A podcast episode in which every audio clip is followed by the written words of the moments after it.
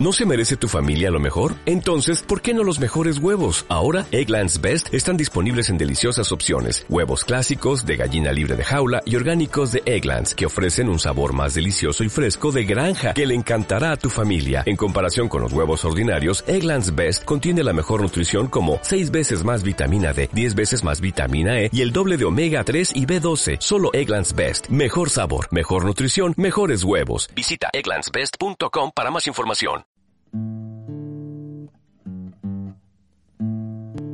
Porque la tierra es mi casa, porque la noche es oscura.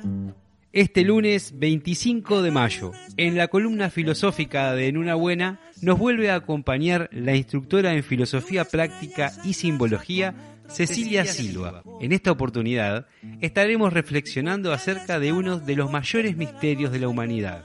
¿Qué pasa cuando morimos? ¿Qué nos dicen las culturas tradicionales sobre la vida y la muerte? ¿Y qué nos dice la ciencia? Además, Paula nos compartirá otro juego muy divertido. Gastón nos traerá descubrimientos culturales y Federico y Sergio seguirán conversando acerca de la importancia de dar y recibir. Este lunes 25 de mayo de 18 a 20 horas por FM Ciudadela y por la web.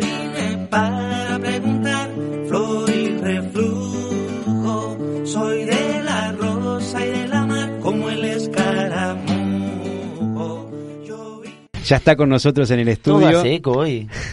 Cecilia Silva, muy bienvenida y es un gran gusto que vuelvas a acompañarnos. Bueno, muchas gracias. Buenas tardes a, a todos y todas los que están del otro lado escuchándonos y es un gusto estar acá con ustedes, como les dije la vez pasada, porque además me encanta que podamos hablar de estos temas y sobre todo hacernos preguntas, ¿no? Bueno, hablando de preguntas, eh, ahora en un momento, alguna creo que trajimos. Yo no empezó y yo ya tengo 100 preguntas, creo, más o menos. Bueno, a mí me da la sensación de que no vamos a ir con más preguntas de las que vinimos, pero nuevas quizás. No sé si las mismas o un poco más profundas. Y un poco para ir comenzando, es bravo buscarle por dónde empezar este tema tan inmenso. Hay una cosa que, que veníamos conversando y un poco te la comentaba, es que hay preguntas puntuales que creo que todos los seres humanos nos hacemos. Sí. Y una de ellas es esta. La otra, yo, se me ocurre que es de dónde venimos, qué es lo que tenemos que hacer, que ya un poco estuvimos hablando en la anterior. Y esta otra pregunta que es, ¿a- ¿qué pasa cuando morimos? ¿O a dónde vamos? ¿Cómo sigue? Esa es una que te voy dejando. Pero un poco para poder comenzar con, por alguna punta, eh, venía pensando en esto de que habíamos hablado también de que es, es un mundo dual, donde mm, la mente nuestra eh, como que siempre está comparando por oposición, y un poco para hablar de la muerte, quizás estaría bueno empezar a saber qué es la vida o qué entendemos por vida. Bueno, es una. Siempre arrancamos así con preguntas fáciles, como, como para entrar en calor. Haces cuatro. tipo de preguntas. Sí, sí, ¿cuál es el, el propósito de tu vida? ¿Qué viniste acá a este mundo? Yo, yo qué sé. Bueno, vamos a, a ver, a intentar acercarnos a, a esto porque es cierto, para poder hablar de la muerte, de lo que entendemos por la muerte o de qué pasa cuando morimos, es importante que saber cuándo es, cuándo consideramos que estamos vivos. Claro. porque en realidad en este sentido muchas veces se asocia la vida a, a lo biológico. ¿Mm? Eh, De hecho, cuando hay personas que están, por ejemplo, en situación de, como le llamamos vulgarmente, muerte o, o vegetal o muerte cerebral, etcétera, los seguimos considerando vivos desde un punto de vista biológico, pero quizá tendríamos que preguntarnos dónde está la vida. Y acá me voy a referir a algo que ya Mauricio estuvo comentando en una de sus columnas, que tiene que ver cómo entendemos al ser humano. Ajá, exacto. Y bueno, él estuvo hablando y lo voy a refrescar. En realidad hay muchas culturas que nos hablan de que los seres humanos no somos solamente la, la vida biológica, el cuerpo físico eh, y la psique, hablando de psique podemos entender emociones y mente, Ajá. sino que también podríamos hablar, o, o lo- seguro que le suena, de, de que hay un alma inmortal o que puede haber un alma inmortal. Y ya la palabra alma inmortal nos está dando una pista. Ajá. Es decir, ¿qué, ¿de qué estamos constituidos? Hay culturas, por ejemplo, los griegos decían eso, ¿no? Soma, psique y nous. Nous sería esa parte inmortal. ¿Qué quiere decir inmortal? Y bueno, en realidad para estas culturas, esa parte en nosotros vive y la vida sería una. Por momentos, esa vida se manifiesta y la vemos, y por momentos deja de estar manifestada y no la vemos, pero está. Por ejemplo, eh, los griegos usaban un símbolo que es el del delfín. Ajá. Vieron que el delfín cuando cuando va haciendo es- va Que entra y nadando sale del entra y agua. sale del Entra y agua, sale, ¿no? va. Está representado a través del delfín, como que se ve y no se ve. Exacto, los se ciclos ve de de un la vida del otro, quizá. serían así, claro, si yo estoy abajo del agua, Sí. solo veo el delfín cuando se sumerge y cuando el delfín salta, dejo de verlo y podría pensar que ya no está. Ajá. Si estoy afuera del agua, solo lo veo cuando, cuando sale, cuando emerge, entonces digo, ahí está el delfín, ahora dejo de verlo. Pero el delfín en realidad está haciendo un trayecto. Ahí va. Esto es un poco para, para entender ese, ese concepto de vida única y les traje, después les voy a leer un pedacito de este libro que, que se llama Bhagavad Gita, que es un Ajá. libro muy antiguo de la India, pero que tiene muchas cosas interesantes. Mostralo ahí en las redes, por favor, Sergio. Mientras. Ay, cierto, cierto que estamos. Eh, bueno, ahí precisamente una... Ay, por esta también. Precisamente dice que, que la, la, digamos, cada vez que, cada vida, porque concibe que tenemos varias, es como si nos pusiéramos una ropa nueva. ¿No? Es decir, es como, bueno, hoy me voy a, a poner esta ropa. Cada vida, a- pará porque ahí, ahí me perdí un poquito. Cada vida es una ropa nueva.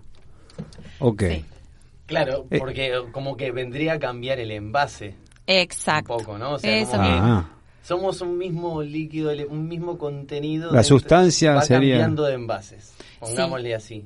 A mí lo, lo de la ropa me gusta porque, por ejemplo, vieron que si uno tiene, no sé, un casamiento, se busca y Ajá. se pone lindo, se pone prolijo, se pone lo mejor que tiene, va al casamiento. De hecho, la mayoría de las fotos de los perfiles es Sí, son de casamiento. fiestas, ¿no? y después uno se va, por ejemplo, a, a hacer deporte. Y obviamente cuando se va a hacer deporte, se pone otra ropa, diferente. Sin embargo, uno sigue siendo la misma persona. En el Ajá. casamiento, haciendo deporte, trabajando. Somos la misma persona que adaptamos nuestra vestimenta a, a lo que vamos a hacer. por sí. ejemplo, ¿no? ¿Y cómo lo relacionaríamos con esto? Bueno, tendríamos un alma inmortal Sí. que tomaría una forma, tomaría una vida para hacer una experiencia y cuando ya está gastada, cuando ya no le sirve para hacer la experiencia, la dejaría, como nosotros nos vamos a dormir y dejamos la ropa ahí, y pasa por otro lado y luego tomaría una nueva forma. Algo que acabas de decir que me hizo un poco de, de impacto. Experiencias. ¿Cómo usa la ropa para las experiencias? ¿Tiene algo que ver con aquello de, de seguir aprendiendo? ¿Viene por ese lado o por dónde? Tiene que haber, tiene que ver con aquello que hablamos el lunes pasado, de, de que hay un camino en el cual vamos creciendo o vamos aprendiendo. Sí. ¿Se acuerdan que dijimos Había que llegar a la meta de ser humanos. Eso, ¿no? Entonces, imaginemos que según esta teoría no nos alcanza una vida para aprender todo lo que podemos llegar a aprender como seres humanos. Porque de hecho, Hay que saber todo para ser humano. Para recibirse de ser humano hay que saber. Yo tengo que volver a amigarme con la biología, por ejemplo, que Por debo la de cuarto. claro. Ay, no te puedo. Me va a llevar un par de vidas eso. Y este, este tipo de, de teorías, vos me decís que se remontan desde él. Bueno, es que Se en pierde, realidad sí. les voy a decir una cosa Ahí que hay como una fecha de decir, bueno, ahí en el momento que se descubrió, que se entendió que sucedía esto. bueno, en realidad los raros somos lo- el mundo occidental, Ujú. porque Ah, qué raro. el resto Los las que nos creemos culturas tan normalitos. Claro, porque para el resto de las culturas, inclusive para las culturas eh, nativas americanas, etcétera, había una trascendencia en la vida que incluía al ser humano. O sea, esa, esa concepción materialista de que la vida es una y hay que hacer, aprovechar hacer todo lo que, lo que se pueda, agotando todo porque es lo que hay, es muy propia de nosotros, pero es porque es un mundo que está muy acotado a, a lo que podemos medir, a lo que podemos probar. Nosotros cada vez que hablamos de estos temas, enseguida lo primero que la gente nos dice en clase es qué pruebas tenemos, ¿no? Claro. Por eso yo también en la presentación decía, bueno, vamos a ver qué dice la ciencia, porque ya la ciencia se fue arrimando también a esto. Pero las culturas tradicionales no sabemos desde cuándo. ¿Por qué?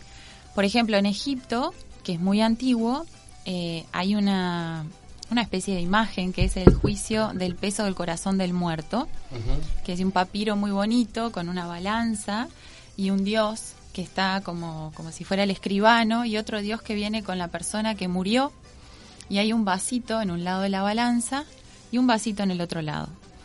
En un lado de la balanza está la pluma de la justicia, que sería lo que hablamos el lunes pasado de ese Dharma, esa, ¿no? Eso, eso Me que suena, me nosotros suena. enviamos, eh, eh, esas acciones que nosotros tenemos. Ahí está. En realidad eh, sería lo más justo, lo que debería ser. Ajá. Entonces, ahora viene nuestro corazón a pesarse con eso. ¿Cómo está? ¿Está justo? ¿Fue justo? ¿O más o menos? A ver si el, el- lo que va a pesar esa balanza es si se ajustó la justicia. Claro, digamos. si nuestro corazón está tan lo que tenía que como hacer. debe pesar lo que la justicia está en el otro plato, o sea, si está como corresponde, y como la mayoría de las veces no, ¿qué pasa? Si está más pesado el corazón, hay un, un animal ahí mitológico que se lo devora, y eso es un símbolo de que volvemos a la vida nuevamente hasta repetir experiencias y que lleguemos a ese momento del juicio con el peso justo. Es decir, habiendo aprendido lo que nos correspondía, por ejemplo. Bien, es una información que te deja... bueno, pero... Se escuchan violines en los cerebros de algunos Sí, participantes. el mío se escucha un mono con platillos. Eso lo vi en un dibujito. Sí, yo lo vi en varios, pero... No, a- a- yo vengo a esta pregunta, ¿no? Porque, o sea, si se habla de, de esto de decir, bueno, de la reencarnación, como quien dice, ¿no? Estamos hablando de eso, básicamente. Sí. ¿Por qué, o si se, se sabe el por qué no, no, no recordamos, o algunos, porque se sabe que hay gente que sí, que recuerda cosas de vidas pasadas, hay métodos para poder hacer eso, pero ¿por qué naturalmente, o cuál sería el propósito de naturalmente no recordar eh, esa vida anterior, o, o lo que aprendimos en esa vida anterior, o si no es necesario, o...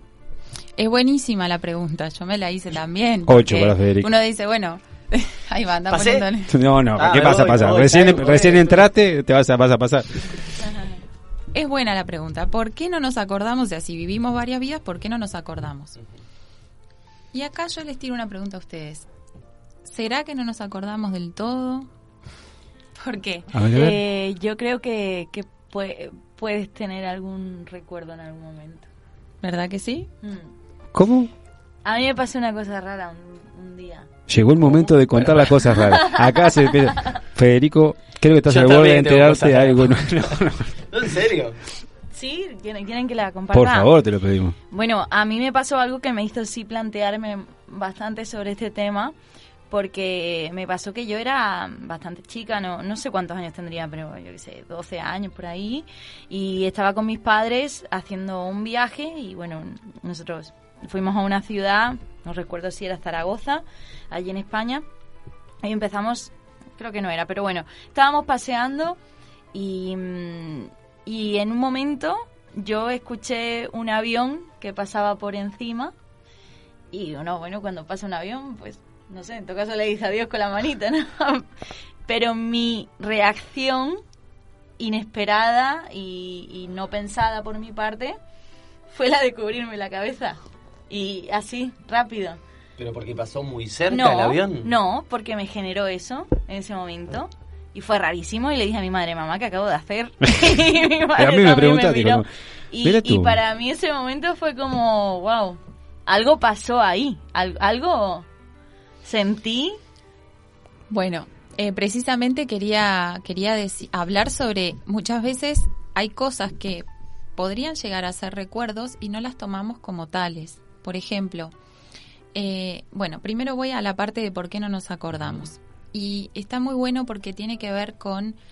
Los, los griegos relacionaban la muerte, que se llama hipnos, eh, perdón, tánatos, Ah. con hipnos, que es el sueño. Ahora Ok. sí. Tánatos e hipnos. Entonces, Tánatos, que es la muerte, es el hermano mayor. E Hipnos, el hermano menor. Entonces, de alguna manera están diciendo, la muerte sería como un sueño, como un- de la misma manera que todos los días dormimos y tenemos un periodo en el que la conciencia no está y parece, si uno mira a una persona durmiendo, parece que no está presente.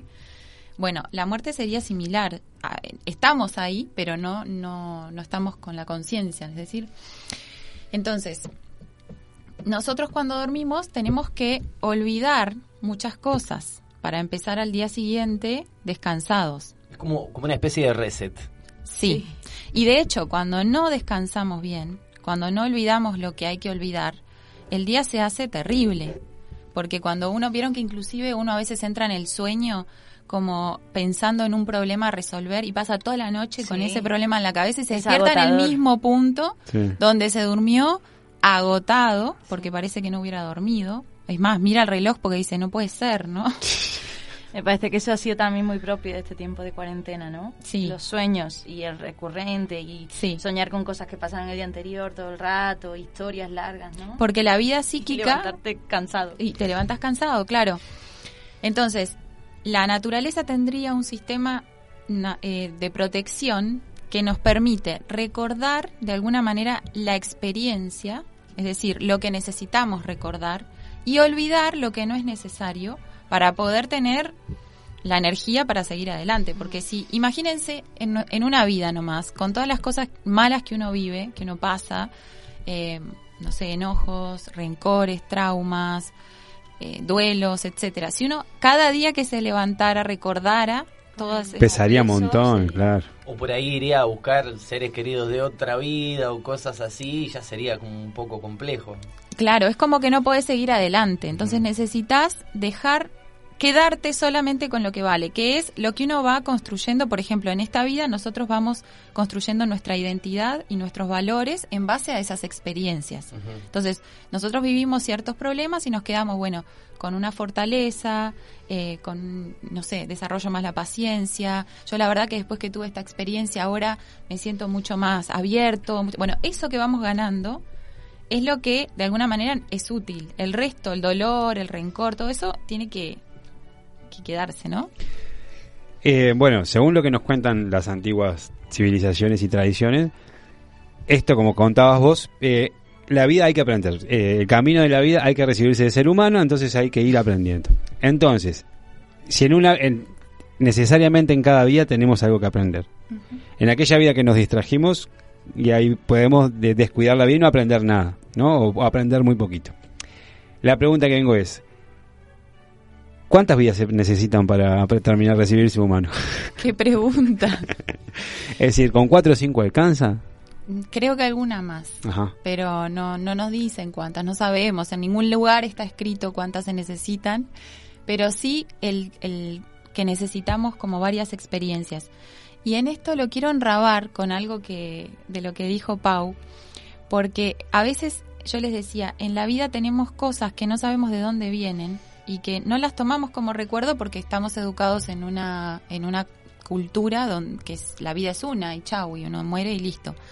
Pero en realidad nunca se preguntaron por qué nacemos en una misma familia, por ejemplo, tenemos la misma educación.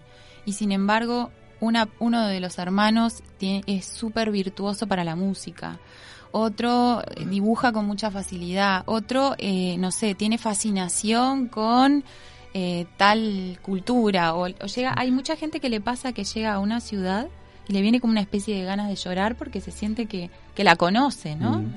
Sí, no son gemelos, que es más raro, que son mellizos, que nacen... que hasta en- genéticamente Claro. Son más parecidos. nada que ver uno con otro. Y sin embargo no, porque todos traemos, de alguna manera, según lo que nos dicen eh, estas concepciones de que hay más de una vida, traemos experiencia acumulada. Ajá. Entonces, eso explicaría inclusive que hay cosas que nos resultan más sencillas y otras que nos resultan más difíciles. Las, las famosas virtudes que tenemos, las facilidades para las cosas. La Sí, facilidad... Los talentos innatos, eso. Esos, que dicen, pero vos dónde aprendiste? Inclusive cosas de carácter, ¿no? Claro. Eh, y bueno, desde que es niño es así, a lo mejor entre dos hermanos pasa mucho, ¿no? Uno es súper dado, súper simpático y el otro no quiere saber de nada. Y dice, pero ¿por Es- qué, no? Y vino así. Bueno, ¿por qué Claro. quiere decir que vino así? Si en la naturaleza no hay nada que, que, que exista, como hablábamos el otro día, por casualidad, ¿no? Entonces, esta concepción nos permitiría entender o acercarnos a entender esas diferencias que tenemos los seres humanos y esos esas inclinaciones que tenemos hacia, hacia ciertas cosas, perdón, que quizá nunca fuimos educados en ello, pero nos tiran, nos gustan, nos fascinan, hasta las sentimos como no sé, como si eso, ¿no? O nos pasa una experiencia de ese tipo. Eh, a mí me pasaba, por ejemplo, con los campanarios, cuando escuchaba los campanarios me venían como ganas de llorar y yo no sé, no fui a un colegio, nada, no, o sea, no, no tenía ningún Sí, contacto sí, sí. Y, y no podía explicarme por qué me producía una angustia interior. ¿Y has podido averiguar el por qué? La verdad que Digo, no. bueno, no, no es terapia personal esto, ¿no? Sí, Pero si querés contarnos pero- algo. Si querés, con... escúchame. ¿y Sacá esa foto del campanario. pasa eso? No, pero digo, hay mucha gente, inclusive hay, hay médicos que tratan fobias y todo eso, ¿no? A través de, de, de regresiones, porque ¿Piensas que las fobias también vienen por ahí? en algunos casos sí, en algunos casos puede ser. Allá tengo un dedo levantado. No, yo quería invitarla a Cecilia, eh, que creo que nos trajo una cancioncita para Sí. presentar. Este, y bueno, que, que la presentes y después le seguimos preguntando, invitamos a la gente que, que mande preguntas a través de, del WhatsApp, a través del Facebook, del Instagram y bueno, Tengo 100 quintillones de preguntas acá. bueno, muy Lo voy bien. apuntando. Que- ay, ay, ay. Agarrate para, para, para la- ¿Qué vamos a, que viene. ¿qué vamos a no. escuchar ahora? Bueno, hoy sí me, me sé el nombre de la canción. Se llama A Hundred Wishes, que quiere decir 100 deseos, y es de Lorina McKinnon, que es una, una música que hace como una fusión de música celta y, y todo eso. Y esta canción me gusta mucho porque en realidad habla de, de dos personas que eh, como que quieren reencontrarse y volver a lugares donde estuvieron, pero la forma en la que hace referencia a esos lugares es como que no fueran de ahora, no fueran visitas recientes. O sea que como que le hace es- un guiño a Es toda como esta que le hace un guiño a esto si podríamos volver a como si fueran como si hubieran sido otras vidas. Genial. Vamos entonces. Escuchémosla.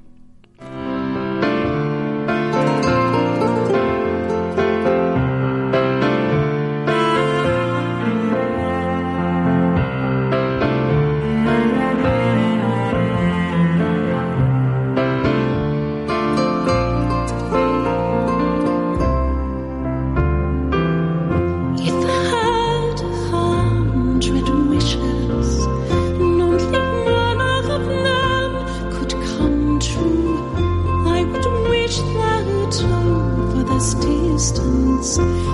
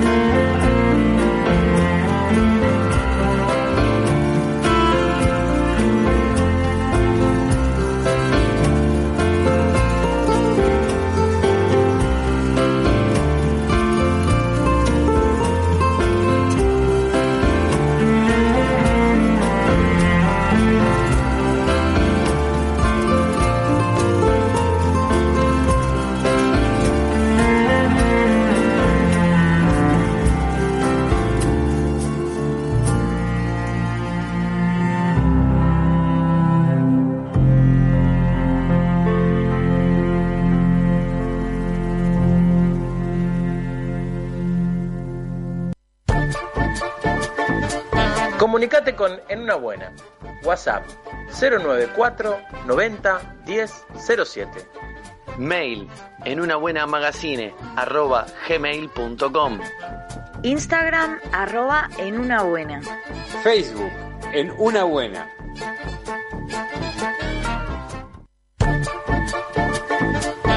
Escucha y mirá nuestras transmisiones en vivo.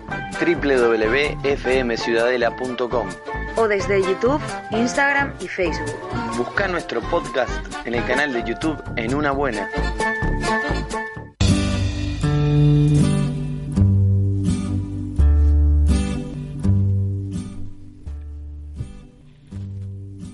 Ah, Me tocaba a mí.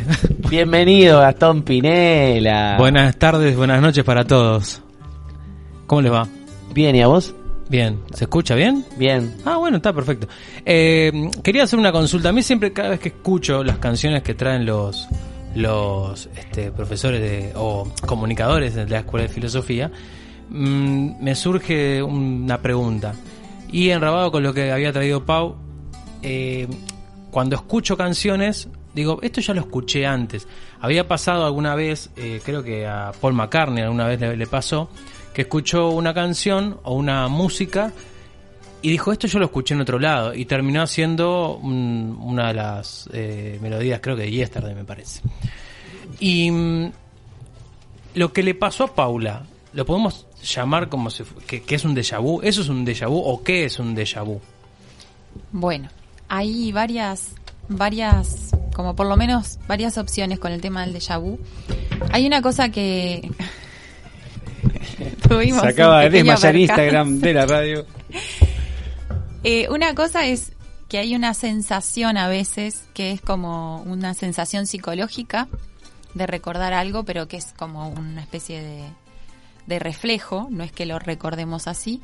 Pero con respecto a lo que, a lo que dice Pau, hay otra cosa que Platón, eh, todos conocen al filósofo Platón, que Sí. en esto a mí siempre me, me produce mucha curiosidad, porque es un filósofo reconocido en la historia de la filosofía. Lo tenemos como un gran filósofo, lo estudiamos, eh, vemos su influencia, etcétera. Él habla de la inmortalidad del alma en un diálogo precioso que se llama El Fedón. Y ahí habla de que hay un recuerdo que se llama reminiscencia, que es el recuerdo del alma. Y que tiene que ver con ese tipo de cosas que no son de este momento o de esta vida, sino que el alma asociaría algo que pasa con un recuerdo de la misma manera que nosotros podemos asociar algo con, no sé, vieron cuando uno entra en una habitación y hay olor a torta y dice, ay, me hace acordar a mi infancia. Sí. Es decir, en realidad no es el mismo aroma, pero yo con ese aroma recuerdo mi infancia, cuando iba a la casa de mi abuela, por ejemplo. Entonces, la reminiscencia sería algo que veo en esta vida que me recuerda, por alguna razón, cosas que viví en otras. Entonces, ese recuerdo no está en nuestra mente, sino que vendría de esa alma inmortal. Está, Simplemente papa. decir wow. ¿Te quedó claro? me quedó claro, pero también es como decían ustedes que cuando venís con 10 preguntas seguramente te, Te vayas vas con con 100. Ah. Es lo que pasa. La verdad que para eh, llegar al programa Gastón llegó con la pregunta, ¿no? Sí, otro que entró así como... No, el- lo único que quiero decir es que qué caros son los remedios. Lo único que quiero decir, nada más. Bueno, un poco hablando de remedios y mm, volviendo a la pregunta original de que nos, nos trae en este programa, que ya veo que nos va a traer varios programas más, porque no nos va a alcanzar con media horita o 40 minutos, es qué pasa cuando nos morimos, pero cómo lo ve ahora, cómo lo concibe la ciencia. Nos contabas algo que hay, no sé si hay algún dato, investigaciones o demás, o cómo lo ve, lo niega, lo acepta, lo más o menos, después vemos. No, la verdad que estos temas eh, antes se trataban como cosas, se descartaban para el estudio científico y como suele suceder en la medida que empieza a pasar como reiteradamente y le empieza a pasar a gente de renombre, empiezan a prestar atención y a decir, bueno, acá vamos a tener que empezar a, a meternos. El tema es que los científicos, los médicos, ha habido médicos, cardiólogos, biólogos que se han metido en este tema, pero siempre se la juegan un poco porque son temas que van en contra de, de los paradigmas. Entonces siempre tienen un tema con, con la comunidad académica que ya saben que eso tiene un precio. Y mm, hay un- una cosa que fue despertando hacia esto de qué pasa cuando morimos, que es quizás hayan escuchado hablar de las experiencias cercanas a la muerte. Ah, Mauricio contó alguna vez, ¿no? Ah, Exacto. bueno. Sí, algo, Eh, algo por arribita. Bueno, vamos a hablar un poquito más, porque son, es, es, son esas vivencias que tienen las personas que, por ejemplo, están en un paro cardiorrespiratorio y están clínicamente muertas, es decir, los tienen enchufados ahí y ven que está muerto. No hay y que tuvieron actividad experiencias extrasensoriales, extracorporales, se dice, ¿no? ¿Cómo es que se dice? de todo, en realidad. Ahora Mm. vamos a ver que las experiencias cercanas a la muerte, una de las cosas que incluyen son las experiencias que es como un desdoblamiento, como que se ven desde arriba, Eso. ¿no? Ahí va. Ujú. Bueno, no solo eso. La cuestión es que Muer- ¿Están muertos? están muertos para Clínicamente. clínicamente lo que hablábamos hoy. Si los consideramos biológicamente, el cerebro no tiene actividad y eso está medido. o ¿Y el está- corazón? el corazón tampoco. Es decir, cuando se está en paro, en paro cardiorrespiratorio Ajá. son unos, es un, unos minutitos, un minutito ahí, no sé cuánto tiempo es Sí. que- que- Ah, está. No es que lo reaniman. tres días, no. No, no, Ah. no. En ese momento, pero también le ha pasado a gente que está, por ejemplo, en coma profundo y que no hay actividad cerebral Bien. y sin embargo tiene, tiene estas vivencias. Entonces, esta gente inclusive que vivía estas experiencias, que tienen como varias características similares, una de ellas es es verse desde, desde afuera, como si Claro. se vieran desde arriba, eh, ver un túnel, lo habrán escuchado, ¿no? Ver una luz, un túnel, Sí, el clásico ver algún clásico profeta también, hay mucha gente dice. "Ah, ver gente gente conocida que ya Eso. murió, por ejemplo, ver familiares, eh, tener una sensación de paz, todos coinciden en ese tipo de cosas. Que se les pasa la vida como por Todo. adelante Flash, todo. el famoso un flash. A mí lo que me, me- que me marcó fue que pierden, cuando vuelven, pierden el miedo a la muerte. Bueno, espera, espera, espera. Ah, ya, perdón, perdón. Estaba para después. Eh, cuando las personas que han vivido esto, primero que les cuesta mucho hablarlo, porque es una experiencia muy profunda, muy, muy... eh, Todos coinciden es que, que casi que les cuesta hablarlo porque sienten que nadie les va a entender, ¿no? Y de hecho mucha gente pasa tiempo sin decirlo hasta que conoce a otra que lo vivió y es capaz de, de, de contarlo porque da como una especie de nadie me va a creer porque es tan Claro. fuerte esto que viví que no tengo mucho cómo decirlo, van a pensar que estoy loco, etcétera, ¿no? Pero bueno, como hay mucha gente que lo ha vivido y que se animó a contarlo, de hecho un 17% más o menos de las personas que, que tienen estas experiencias de muerte tienen experiencias cercanas a la muerte. Y los investigadores, esta gente que empezó a investigar estos temas, empezaron a hacer una escala de para saber si lo tuyo fue una experiencia cercana a la muerte o no. Ajá. Entonces eh, hacen como una especie de cuestionarios y dice, bueno, si, si, si hay un tan tanto por ciento de respuestas correctas, quiere decir que lo que tuviste fue una experiencia cercana a la muerte. Y si no, sería. Y si no, puede ser, bueno, que de hecho eso es lo que Uno se dicen lo muchos de los... Ah. Claro, como que una, una sensación emocional Sí, o algo bien, así. perfecto. Pero estas experiencias son diferentes porque además, de hecho, muchos de los científicos que critican esto dicen, no, esto en realidad es una reacción del cerebro, como que cuando te volvés a despertar te, te, te hace imaginar que te pasaron estas cosas, ¿no? Como una especie de... Pero ¿qué pasa?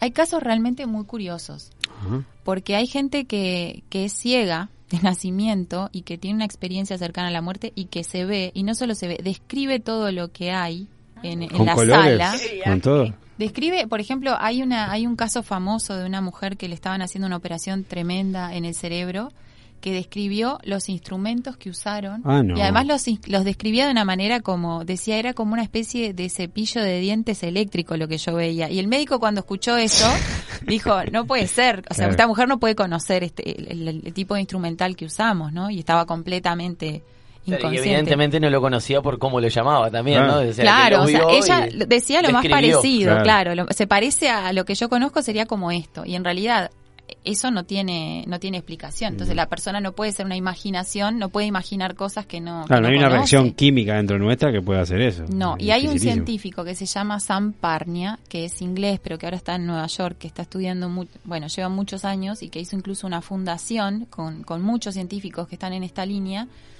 eh, que es tan, tan científico que puso unos proyectores mirando hacia el techo y en esos proyectores ponía imágenes, por ejemplo, triángulos, no sé qué. Entonces, les hacía una encuesta a, to- a todos los que reanimaban en esa sala y si alguno había tenido una experiencia cercana a la muerte, le preguntaba si había visto Ajá. al qué había visto. Entonces la gente describía lo que estaba en los proyectores, Ah, no. o sea que evidentemente estaba desdoblada Claro. porque estaba viendo desde ahí, no sabemos cómo, pero esto ha llevado toda una línea de investigación que tiene que ver con eh, si la conciencia está en el cerebro o no, porque evidentemente esta gente tiene conciencia cuando el cerebro está, Está sin apagado, claro. ¿no? Sí. Y bueno, Se aloja en otro lado. es que Aquello de la constitución septenaria que estuvimos hablando. Ay, Va pues por sí, otro lado. claro, en realidad iría por otro lado. Tiene relación con el cerebro físico, pero no se reduce a. A solamente eso. claro. Entonces, bueno, ¿qué pasa cuando morimos? Qué pregunta. Ajá. No lo no sé, yo no me acuerdo, pero Ah, dale, ya pasaste más de una. Alguna te- Es buen momento para tener una reminiscencia, te diré. Claro, una, una pequeña reminiscencita. ¿qué te Ah, sí, algo para contar. No, eh, lo que describen, lo que lo que nos dicen o nos describen es precisamente que hay una hay un salirse de- del cuerpo que no es doloroso, o sea, una vez que se por más que la, la muerte pueda ser doloroso, después hay una sensación como de que uno está livianito, que es lo que describen estas personas y con una sensación de bienestar que es imposible traducir en este mundo. De hecho, no quieren volver y todos los que los que son reanimados cuentan que es como dolorosísimo el, el- el El choque, choque. de cuando vuelven a la vida. Es como una cosa que... Tiene Y- algo que ver, perdón, que haga una, un paréntesis, con que no estén en el cuerpo, que es el que capaz que tenga como dolor. Efe- Y sí, porque en realidad eh, lo- eh, sentimos el dolor a través de, los cuerpo, sentidos, claro. básicamente, Y de lo el que el cerebro, físico. claro, y si ya no está nuestra conciencia ahí, No está en el cuerpo, está en otro lado. O sea que venimos a este mundo a aprender por medio del cuerpo, ¿no? Sería nuestro vehículo. Sería como nuestro vehículo y el cual, a través del dolor y de las experiencias que podemos intercambiar con las cosas que nos rodean, es que aprendemos y nos vamos recibiendo de a poco, ¿no? Eh, como seres humanos y ahí venía la pregunta que quería hacer yo. Perdón. Tosa, tosa. No, no, no. Ah, no ¿Qué, tosa. qué es lo que ¿Te pasa? emocionaste, Me Federico? emociona este tema, vos sabés que yo Eres me un tiembla la perita, me tiembla la perita. ¿Qué es lo que qué cuántas ¿Cómo? Algo se mete en la garganta Levanta de Federico manos, manos. Yo la puedo transmitir. La pregunta que quiere decir Federico es... Por osmosis la hace.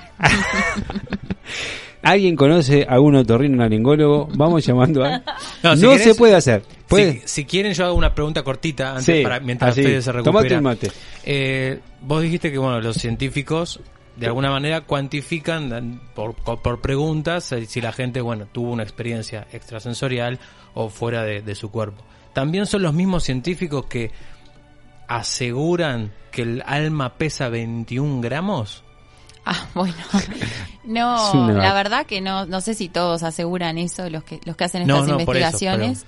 Eh, en realidad, lo que sí están en una línea de, de ni siquiera muchos de ellos no se, no se atreven a hablar del alma, sino de que, bueno, evidentemente hay, hay como que en el tema del alma les cuesta meterse, porque es como que no es su rubro, no es un tema mucho más filosófico. De hecho, hay un, hay un científico, eh, que tengo el nombre por acá, que se llama Iben Alexander, que en realidad eh, se hizo famoso por un libro, porque él era neurocirujano y no, no quería saber de nada con estos temas, o sea, nada, nada, ni ahí, o sea, todo esto era una fantasía. Y el karma quiso que tuviera una experiencia cercana a la muerte y se dio vuelta, o sea, empezó, escribió su libro, todo, porque claro, es como que se vuelven de alguna manera eh, a, a creer eh, precisamente o a buscar esas otras respuestas que la ciencia no puede dar. Entonces, Claro. eh, el tema del alma es algo que está ahí, pero que no se puede investigar como tal. Lo que sí se ha investigado también es, por ejemplo, este tema concreto de la reencarnación y de cómo se eh, esto que pasa cuando morimos y cómo, que es súper interesante que hay un señor que se llama Ian Stevenson, que es de los más famosos porque fue además un jugado, yo siempre digo, porque se metió a investigar esto cuando, cuando nadie se animaba. Un ¿Por qué vanguardista. año tenés idea más o menos? Eh, cuando empezó sus investigaciones...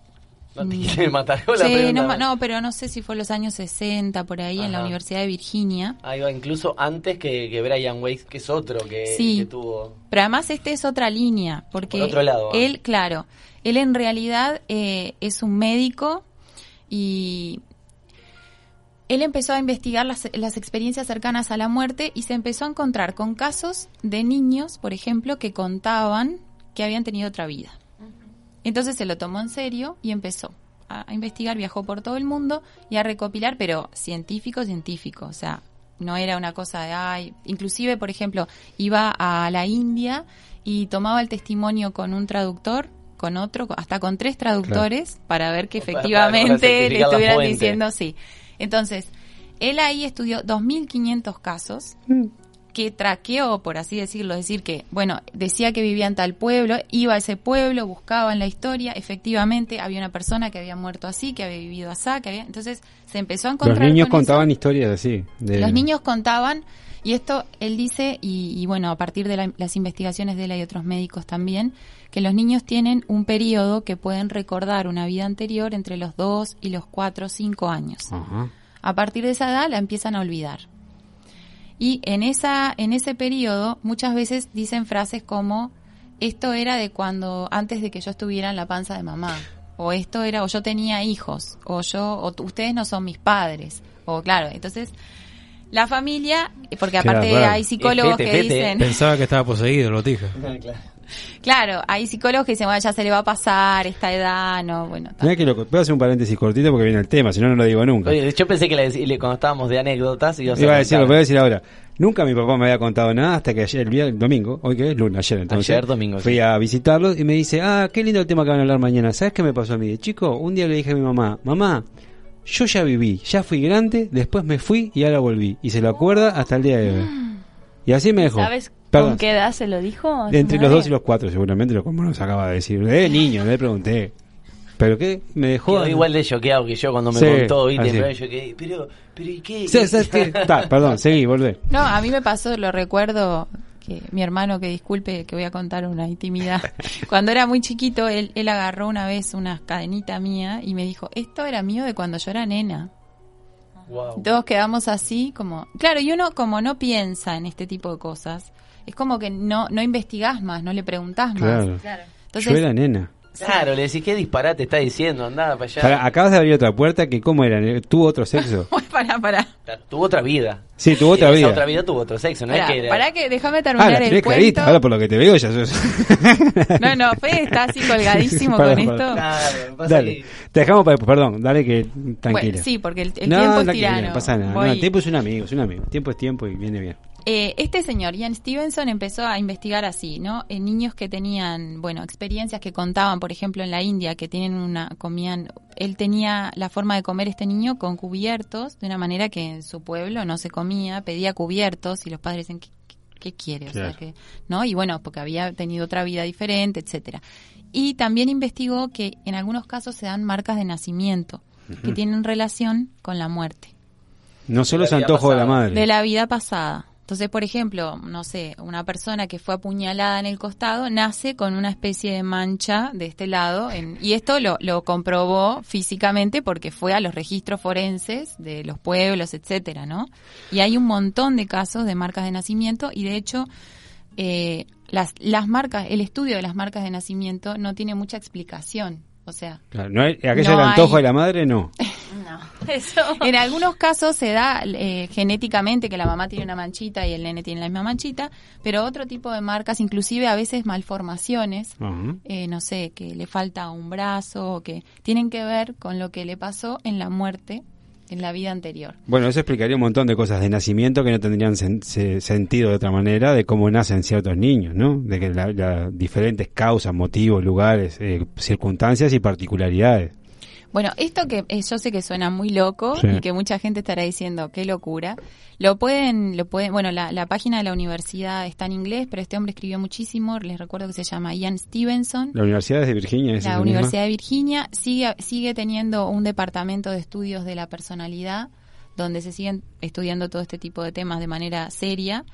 Y, y claro, para que entendamos la fuerza que tienen los paradigmas científicos, que en la mayoría de nosotros ni sabemos de estas cosas, o sea, no sabemos que se están estudiando, eh, que hay gente estudiando esto. Y, y este hombre que era muy científico y muy poco volado, una vez le preguntaron si él creía en la reencarnación. Y él dijo, en realidad, yo no creo en la reencarnación. Yo lo que digo es que como científico, todas estas pruebas que yo tengo, la hipótesis más aproximada que puede explicar esto es que sí.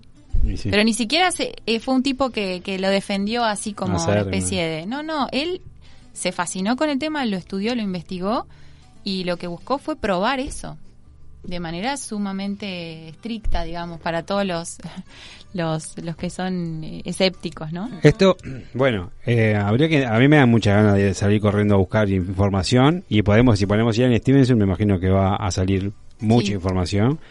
Capaz que después nos compartís algún link, porque me imagino que va a haber mucha información de buena y de la no tan buena, como para poder compartirlo en la página para seguir investigando. Eh, Paula, Quería, eh, Fede, tú Cerca del micrófono, Antes de que, De de que que me- te atoraras. Me atoré, Sí. morí y volví. Tuve una experiencia extrasensorial. No, pero pasa que ahora no la va a poder responder. O sea, es como Bueno. O sea, es muy. Por ejemplo, que, le- que le- lo estuvimos hablando un poquito antes, es qué pasa cuando el alma, después que pasa todas esas vidas que necesita pasar, ¿a dónde Ah, va? ah. ¿A dónde va? O sea, después que se recibe. queda para otra clase, me parece. Claro, o sea, pasa que. Para, allá Gastón tiene una. Quería, mm, quería decir que hay dos personas en el- eh, a través del WhatsApp que preguntan, y cap- capaz que es algo que se puede responder rápido o no. Una persona pregunta, eh, no sé si tiene mucho que ver, pero que hay de cierto que si sumáramos uno por uno nuestra fecha de nacimiento nos da como resultado la cantidad de vidas que hemos vivido. Esa es una pregunta. Wow. Bueno. Y la otra pregunta, que quizás es mucho más amplia y es más difícil quizás de contestar, pregunta si la muerte es como un nacimiento y que eso estuvieron hablando en la primera parte. Más o menos algo por, ese, por el estilo.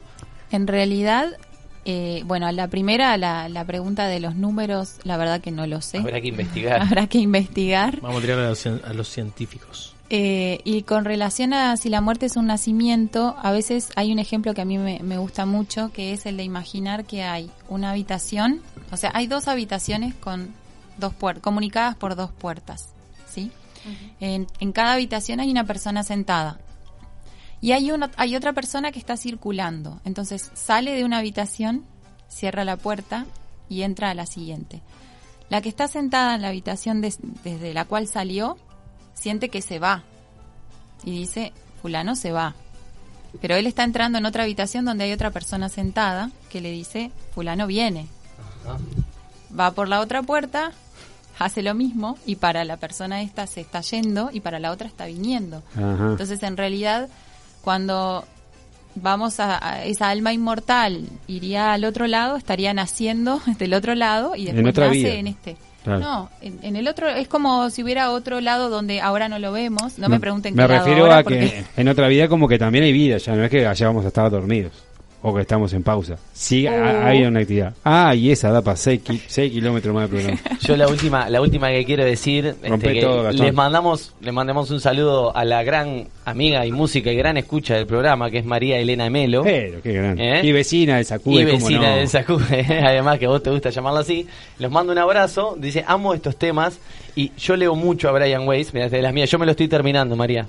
Eh, regresiones a vidas pasadas que lo hacen como terapia en muchos casos para mejorar en la vida que estás ahora, ¿no? Algo que te pasó en una anterior. O sea, está eso, como que le copa mucho eso, manda saludos y nos va para adelante. Gracias, María Elena, María Elena Melo. Un abrazo enorme. Sí, Sí, es- llega- eso, dale. perdón, una cosita con relación a esto y después no sé si Gastón quería decir algo. Eh, que con el tema de las regresiones es como todo, hay que no es no es una cuestión de que uno pueda ir, digo porque también en el mundo tenemos a veces pegadas en las columnas papelitos Sí. que dice regresiones, ¿no? Hay que tener cuidado porque es como cuando uno va al médico, uno va a un médico que sepa. Y, y bueno, tiene que ser una cosa muy controlada porque si, si hacemos una regresión y nos encontramos con algo muy embromado, no todos fuimos Napoleón, como dice. ¿Ah, no? Claro. Napoleón, Cleopatra, todo el mundo se cree que fue... Alguien que sepa dominar esa pelota, o sea. Que sepa llevarnos Sí. adecuadamente, porque si no podemos encontrarnos con algo No muy lindo, difícil digamos. de llevar y traerlo a la conciencia. Ah. Claro, que por algo lo, lo dejamos ahí y traerlo a la conciencia. Ahora, no sé, yo siempre digo, imagínense que uno fue asesino, Claro. que fue Ah. con cómo vivís eh, esta vida con ese con ese tema ahí, ¿no? Bueno, en O ese caso sería contradictorio. y- La regresión, porque a ver, capaz que te traes el trauma, capaz Ca- que es fue- peor, fuiste a limpiar uno y te venís claro, con te venís seis. con otro. Por eso digo que Peor. tampoco es que sea una cosa que sí. Pau. ¿Y el tema de los registros akáshicos? Uh, ese- Bueno, entró, acá comienza la columna de la New Age y tenemos unas cuantas, tengo algo que hablar de Reiki, yoga y un No, o sea, de yo, yo meditación. esto de los registros akáshicos no lo conocía en Ah. España porque porque eh, no sé, cuando yo llegué a Uruguay una de las cosas que vi es que la gente como que que cree más en muchas cosas, ¿no? Y que experimenta más en ese sentido y capaz es más espiritual. Eh, y nada, eso. Te quería preguntar sobre los registros akáshicos, si viene aquí a cuento o si no. En realidad tendríamos que hablar un poco más profundamente porque para explicarlo es como un poco más más largo. Estamos pasadísimos del tiempo. Ah, pasado no, estamos cinco ¿No te minutos pasados. un, un añito? Unas tres encarnaciones ¿Qué te o parece? cuatro acá con nosotros. Tres vidas. Está, eh, un poco para cerrar. Sí. ¿Cómo podríamos de dar? no, es imposible cerrar este tema. Quiero Sí. que quiero decírtelo. Es muy difícil. Se cerró. Ahora, no se te escuchó, ¿eh? ¿De vuelta? No, decía que es fácil, se corta el micrófono y se cierra. No. Oh. Opa, mira, le está creciendo el Le salió el bigote angosto ahí, ¿qué pasó? Adelante. Eh, bueno, si hay, eh, eh, algo que nos quieras dejar de cierre. Sí, les quería leer esta frase, mira. Opa. Me encanta, acordar. Bien. Eh, en este libro, este libro es eh, un libro que ni se sabe de qué época es, porque en realidad está escrito, descrito tiene 2000 Se años. dice imprento, no sé, no sé cuándo. Dice, No. Imprenta. El nombre, El sí. nombre, sí, el nombre es Bhagavad Gita, ¿Y significa? Para lavar plata. el canto del Señor. El canto del Señor significa Bhagavad Gita. Es una historia.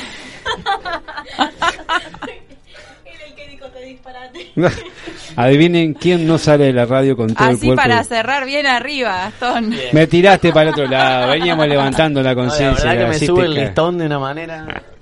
Bueno, bueno, escuchemos. Bueno, les cuento que esto es una historia en la cual eh, hay un, dos, dos partes de una familia que se enfrentan por el gobierno de una ciudad y está llena de símbolos. Entonces, eh, refleja como símbolo, este libro es un tema para hablar, te digo que otro día quizás, que tiene que ver con la guerra interior, que todos, Ajá. o sea, la guerra que todos tenemos dentro entre muchas veces lo que sabemos que debemos hacer y en- eso, los dos, los dos Diablito, pajaritos que nos hablan, el, o, el o pajaritos o, o el diablito y el Y el- angelito, ajá. ¿no? Entre lo que debemos hacer y entre lo que queremos o tenemos ganas o no tenemos ganas. Ajá.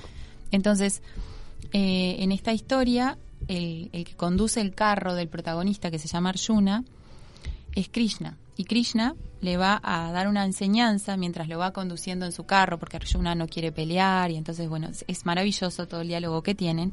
Y le habla de todo, le habla del karma, le habla del dharma, y también le habla de la, de la reencarnación, y lo dice como con una naturalidad. Dice, em, recuerda, oh príncipe, esta verdad. El hombre real no nace ni muere. Siempre ha sido y seguirá siendo eternamente. El cuerpo puede morir y ser muerto, mas el espíritu que mora en él no puede morir. A la manera como el hombre abandona las ropas viejas para vestir las nuevas, abandona el morador el cuerpo, el cuerpo viejo, y encarna en otro nuevo para él preparado. Every day, we rise, challenging ourselves to work for what we believe in. At U.S. Border Patrol, protecting our borders is more than a job, it's a calling. Agents answer the call, working together to keep our country and communities safe. If you are ready for a new mission, join U.S. Border Patrol and go beyond. Learn more at cbp.gov/careers.